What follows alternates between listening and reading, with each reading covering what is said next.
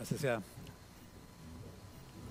ein wichtiger Teil vom Gottesdienst, dass ich nicht nur selber singe, diese starken Texte, sondern dass ich sie von anderen, von Gemeinschaft, von anderen mithöre und ich quasi merke, hier die anderen, die verkündigen mir jetzt. Ich, vielleicht glaube ich das gerade gar nicht so richtig, aber die anderen singen das und sie und ich merke, es ist ein, ein, ein gegenseitiges Zusprechen auch von diesen großen, großen Wahrheiten und diesen starken Dingen. Wenn wir Gott so ehren miteinander und äh, uns hingeben und glauben und dann heute auch Abendmahl feiern, woher hast du denn eigentlich diese Kenntnis von Gott? Das hat jemand anders gesagt. Irgendwann hat mal ein Prediger hier standen oder der hat das, das, das weitergegeben. Woher hast du die Kenntnis von Gott? Woher sind deine Informationen? Oder wenn ich jetzt hier vorne stehe, sage ich dann, wenn ich etwas von Gott sage, wo haben wir als Gemeinde, wo haben, woher haben wir unsere Informationen? Und äh, was sind das für Informationen, dass wir uns so bedingungslos, wie wir gesungen haben, diesem Gott unterstellen, dass wir so ein Bild haben von Gott, wie wir singen? Was sind das für Informationen? Ich will euch auf den Kopf zusagen, und das ist der Kern heute vom Abendmahl, und ich denke, wir werden das wirklich als Erlebnis Gottesdienst hoffentlich auch wahrnehmen und sowas. Du hast Gottes Wort. Also ich kann dir, der Eva Maria, Eva Maria, du hast das Wort von Gott. Ja. So, ich persönlich, du hast das Wort von Gott, von ihm persönlich. Kannst du das sagen? Also, dass du, also ich denke immer so an Begegnung, da passiert es und der gibt mir sein Wort. Der andere gibt mir sein Wort. Gott gibt dir sein Wort, ganz persönlich. Das ist unmöglich? Wie, wie soll das gehen? Das ist unglaublich. Es ist etwas Grandioses. Deswegen möchte ich mit euch nachdenken, was ist denn Gottes Wort? Das ist ja schon eine, eine, eine Anmaßung. Vielleicht mag der eine oder andere jetzt denken, jetzt stellt er wieder so viele Fragen. Dumme Fragen? Was ist Gottes Wort? Oder unnötige Fragen? Du sagst, oh, ist doch alles bekannt, weiß ich doch, ist doch alles klar. Wir sagen, die Bibel ist das Wort Gottes. Okay? Ich glaube von ganzem Herzen, dass die Bibel das Wort Gottes ist. Das heißt, dieses Buch hier, das enthält nicht nur irgendwo das Wort Gottes, das heißt, an einer Stelle ist es das, an einer anderen Stelle ist es nicht und ich muss dann aussezieren und so gucken, was ist da drin, was ist, was, was ist Gottes Wort, was ist nicht Wort. Die Bibel ist Gottes Wort, das ganze Buch. Ich glaube das. Glaubst du das auch? Können wir darüber sprechen, warum du das glaubst und sowas. Aber ich, ich, ich werde ein bisschen da in die Tiefe gehen und ihr werdet merken, wir landen mitten beim Abendmahl. Wir werden beim Abendmahl landen. Das ist doch eine Anmaßung, wenn ich sage, dass die Bibel ist das Wort Gottes. Das wirft eine Menge Fragen auf. Ich weiß nicht, ob dich die Fragen interessieren oder du da auch dich mit beschäftigst oder mit anderen drüber redest oder oder kann sein, dass du da drüber stehst und sagst, ja klar, ist doch logisch, äh, weil du ein ganz tiefes Vertrauen in die Aussagen dieses Buches hast?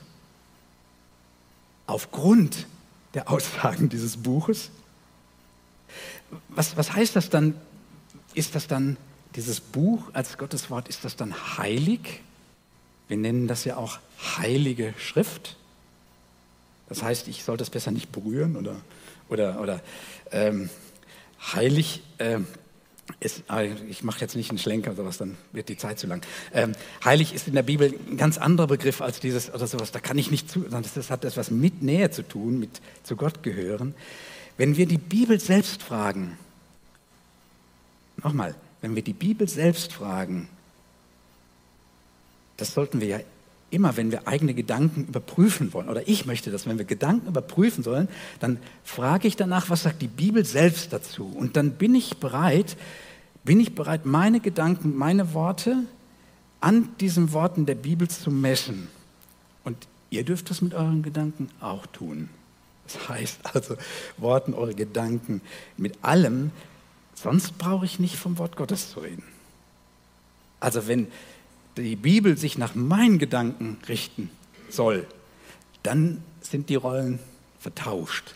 die Bibel als Gottes Wort, das heißt, ich ordne mich mit meinen Gedanken, mit meinem Denken, mit meinem Leben diesem Wort unter. Fragen wir gemeinsam mal die Bibel, was ist Gottes Wort? Dann lande ich beim Abendmahl, habe ich gesagt.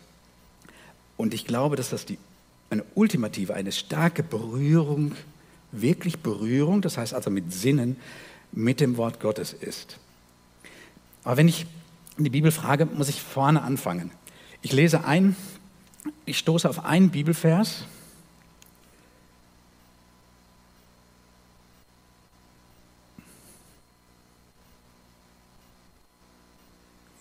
Manchmal muss man suchen, bis man die richtigen Bibelverse. Nein. habe ich an? Ich habe oft gemacht hier. Jetzt bin ich derjenige, der.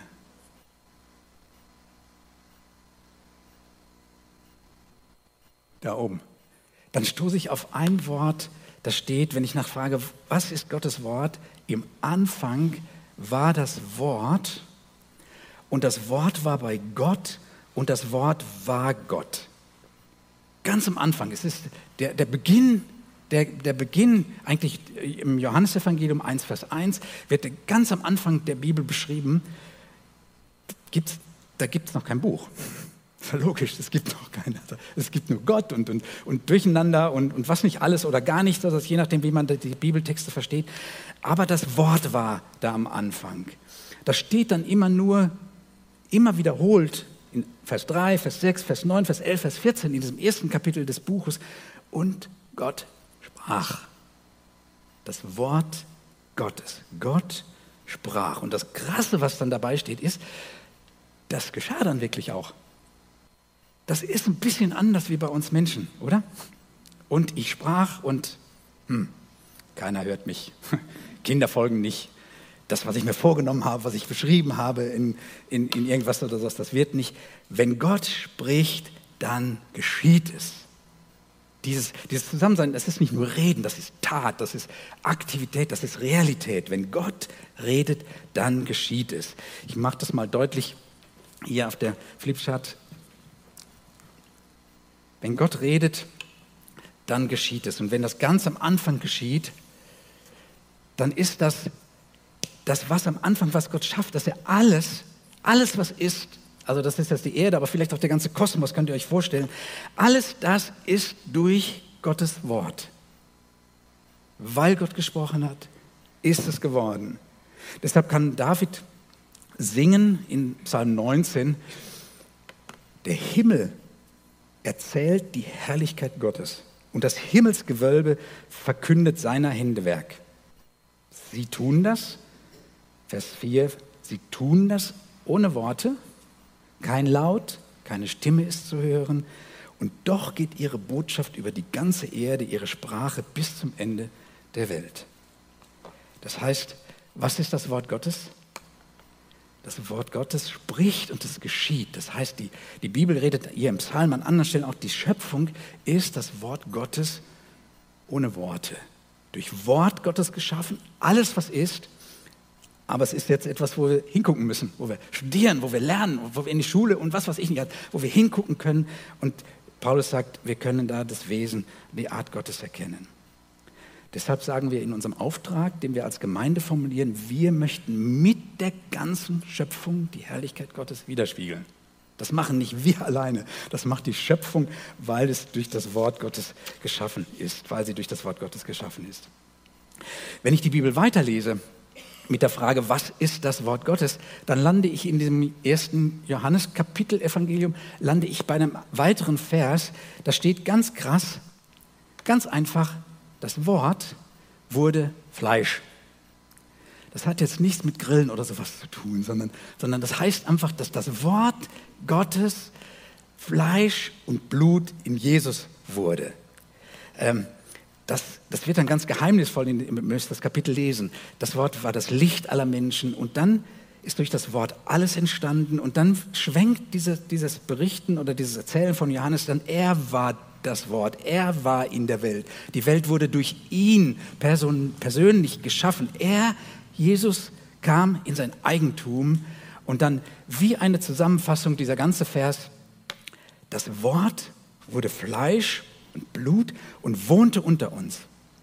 Wir sahen seine Herrlichkeit, eine Herrlichkeit voller Gnade und Wahrheit, wie nur er als der einzige Sohn sie besitzt, er, der vom Vater kommt. Das heißt, wenn ich in der Bibel frage, was ist Wort Gottes, dann lande ich bei Jesus. Und zwar mit einer ganz starken Aussage, dass Jesus das Wort Gottes ist. Gottes Wort in Person. Christus ist das Wort, das heißt die Mitte, das entscheidende Zentrum, das entscheidende Zentrum. Und ich male noch mal kurz dieses dieses Bild vom letzten Sonntag aus. Ich habe da so die Zeitleiste vom, von, äh, von unserem, unserer Weltgeschichte. Dann habe dann gesagt, Gott redet immer mal wieder. Wir haben von Abraham, von Mose und so weiter und auch dann von den Leuten, die dann erzählt haben, wie die Schöpfung, also wie das Ganze hier entstanden ist. Immer wieder ist Gottes Wort und Gott tut etwas.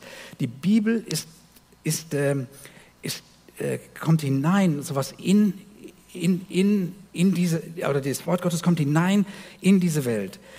Der Paulus, der sagt da folgendes: Viele Male und auf verschiedene Weise sprach Gott in der Vergangenheit. Also Paulus ist hier ungefähr, so da, sag ich mal.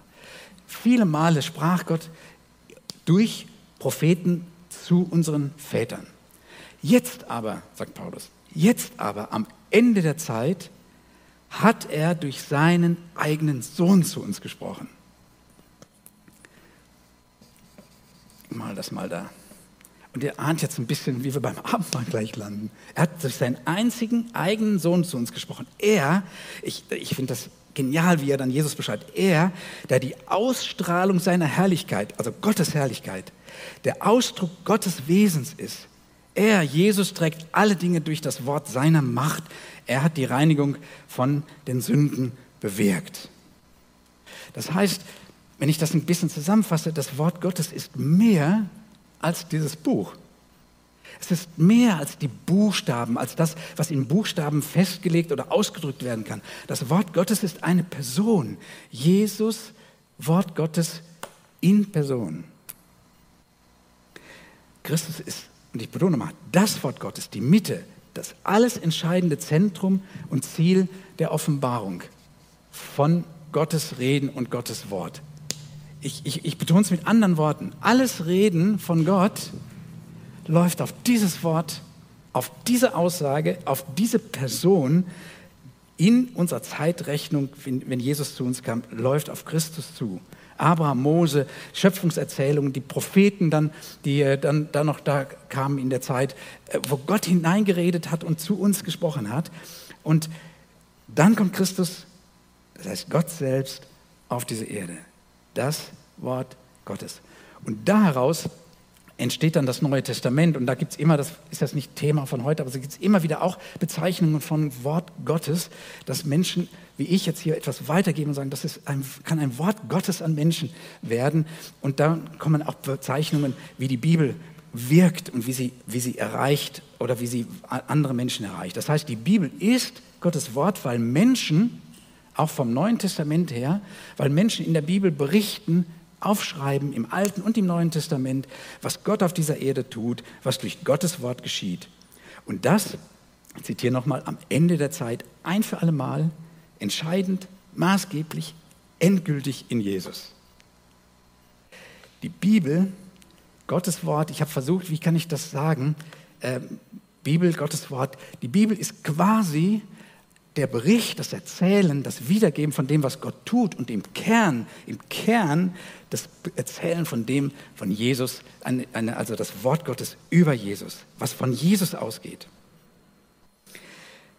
Maßgeblich für alle Zeit, für alles, was nach ihm kommt und für alles, was vor Jesus kam, für alles, was nach ist dort die Mitte ähm, der Offenbarung Gottes. Da redet die Bibel sehr eindeutig, eindeutig davon. Es dreht sich alles um, die eine, um das eine entscheidende Wort Gottes, um Jesus. Und da sind wir beim Abendmahl. Wir feiern jetzt miteinander das Wort, also das Wort Gottes, wir feiern Jesus im Abendmahl. Wir nehmen quasi, das ist jetzt krass, aber Jesus sagt das selber, wir nehmen quasi das Wort Gottes auf. Sagt, das ist mein Leib, den esst. Und das ist mein Blut, das für euch vergossen wird. Trinkt daraus. Er sagt quasi, ihr, ihr, ihr, nehmt mein, ihr nehmt das Wort Gottes auf, die Person von Jesus. ich, ich zitiere, ich habe den Vers noch aus dem Johannesevangelium, wo Jesus sagt, ich, ich bin das lebendige Brot, das vom Himmel herabgekommen ist. Wenn jemand von diesem Brot isst, wird er ewig leben. Dieses Brot, das ich ihm geben werde, das ist mein Fleisch. Und ich gebe es hin für das Leben der Welt. Das heißt, ich darf euch bitten nach vorne, wenn wir jetzt Abendmahl feiern, dann hast du ich mache es bei der Eva Maria noch, dann hast du das persönliche Wort von Gott. ja? Gott sagt dir in Jesus Christus, in diesem Abendmahl, ich bin für dich gestorben, ich habe dich in meine Gemeinschaft genommen. Das ist das Zentrum, das Herz von dem, was ich möchte. Ich möchte die Nähe zu dir, ich möchte das Leben mit dir. Und das bist du, wenn du mir vertraust und wenn du ähm, Jesus Christus vertraust und weißt, was für ein genialer Mensch äh, er war, beziehungsweise was für ein genialer Gott ist. Gott streckt dir seine Hand aus. Er ist persönlich in dem Abendmahl. Er ist persönlich hier durch den Heiligen Geist. Und das Abendmahl ist so eine Gelegenheit, wo wir auch mit anderen Sinnen spüren können. Das ist Realität. Wir können es schmecken. Ich, Gott sagt, ich gebe dir mein Wort. Ich gebe dir Jesus, ich sage immer wieder, warum hat Jesus das gesagt? Er sagt nicht, ihr sollt die Bibel lesen, konnte er ja noch nicht sagen, weil die gab es ja damals nicht. Es gab dann andere Schriften, Altes Testament, wo er sagt, die Schrift ist wichtig. Aber er sagt vor allen Dingen, ihr sollt das immer wieder tun, damit ihr an mich denkt, damit ihr daran denkt, was ich für euch getan habe. Ich lade euch ein zu dieser persönlichen Begegnung. Jetzt mit dem Lied Jesus Herr, ich denke an den Opfer und dann werden wir euch nach vorne einladen, um teilzunehmen und von diesem Abendmahl dann selber auch diese, in diese Begegnung hinein mit Jesus nochmal besonders zu spüren.